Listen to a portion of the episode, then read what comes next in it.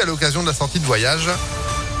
Extrait de leur nouvel album Don't Shut Me Down juste après la météo et puis l'info, Sandrine Ollier, bonjour. Bonjour Phil, bonjour à tous. À la une à Lyon, M-1 avant la fête des Lumières. Elle avait été annulée l'année dernière à cause de l'épidémie de Covid. Elle aura bien lieu cette fois cette fois-ci. Ce sera du 8 au 11 décembre. La programmation officielle sera d'ailleurs dévoilée à partir de 10 heures ce matin.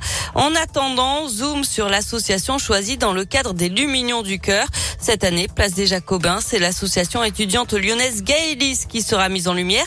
La ville de Lyon avait justifié ce choix en rappelant le rôle déterminant que l'association a joué, notamment pendant la crise sanitaire pour lutter contre la précarité étudiante. Elle bénéficiera donc euh, du produit de la vente des Luminions. Une très belle surprise pour la présidente de Gaëlis, euh, Colline Pisaneski.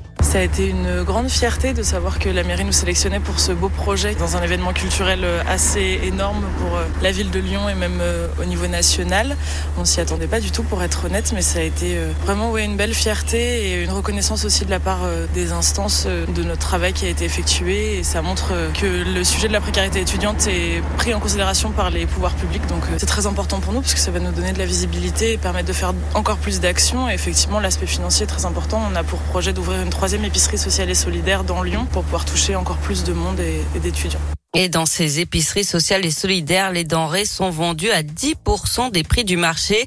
Quant à la fête des Lumières en elle-même, le maire de Lyon avait parlé début octobre d'une fête grandiose avec des animations prévues en dehors du centre-ville, au parc Blandan notamment. Il y aura aussi des choses à voir du côté des subsistances Ketson. Cette édition 2021 devrait être axée sur la place des enfants. On en saura donc plus en milieu de matinée. L'actualité, c'est aussi le retour à l'école ce matin après deux semaines de vacances et pour les élèves de l'Inde, de l'Isère et de la Haute-Loire notamment, il va falloir remettre le masque. Ils avaient pu l'enlever avant les vacances, mais le taux d'incidence est reparti à la hausse. Dans le Rhône, les enfants ne l'ont jamais enlevé et doivent encore le garder. C'est une attente forte des victimes. Un mois après la publication du rapport choc de la commission Sauvée, les évêques doivent annoncer aujourd'hui des gestes et un échéancier de mesures pour lutter contre la pédocriminalité dans l'église. Une grève aujourd'hui au centre hospitalier de Givors. La CGT dénonce la fermeture des urgences la nuit, sauf pour les femmes enceintes. Un rassemblement est prévu tout à l'heure à 11 heures. Les Dalton refont parler d'eux après les rodéos dans les rues de Lyon. L'entrée sur la pelouse de l'OL Stadium pendant le match contre Prague, c'est maintenant l'intrusion dans une prison. Un membre du collectif a escaladé le grillage d'enceinte de la maison d'arrêt de Lyon-Corba hier pour faire passer des colis aux détenus et surtout aux leaders de son groupe. Euh, les Dalton ont aussi enchaîné les roues arrière devant le centre pénitentiaire avant l'intervention de la gendarmerie. Il n'y a pas eu d'interpellation d'après le progrès. Allez, on passe au sport avec euh, du foot. Lourde défaite de l'OL hier soir 4 buts 1 face à Rennes. Ce matin, Lyon est septième de Ligue 1.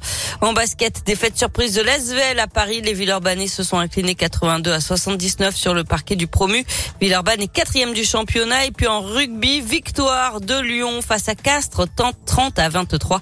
Le Loup est quatrième du top 14. Enfin, c'est aujourd'hui que Thomas Pesquet doit quitter l'ISS. Ça devait être hier, mais ça a dû être reporté à cause de la météo. On espère que cette fois ce sera la bonne. Le spationaute français euh, devrait partir de la station internationale ce soir vers 20h10 pour retrouver la terre ferme demain matin vers 4h30. Ou plutôt la, la mer. Hein, la, mer, la mer presque ferme. Il va amérir effectivement après une chute de 8 à 9 mètres par seconde. J'étais en train de me battre avec ma calculatrice pour savoir combien ça doit être kilomètre heure.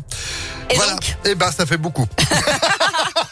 on voit que les maths à 7h30, c'est pas ça. Non, mais arrête, en plus, hier, avec ma fille, on a révisé là, les, les, les, mètres, euh, hectomètres, décamètres et tout le tintouin. Je pense que vous n'avez pas fini de réviser. Écoutez, ça devrait faire 288 km heure. Si, si, si, les comptes sont bons. Voilà, donc si vous êtes matheux, on vous embrasse bien fort. Est-ce que 8 mètres par seconde font 288 km heure euh, On compte sur vous. Je pense que c'est ça. Sinon, ça fait 2880, mais ça fait un peu trop vite, je pense.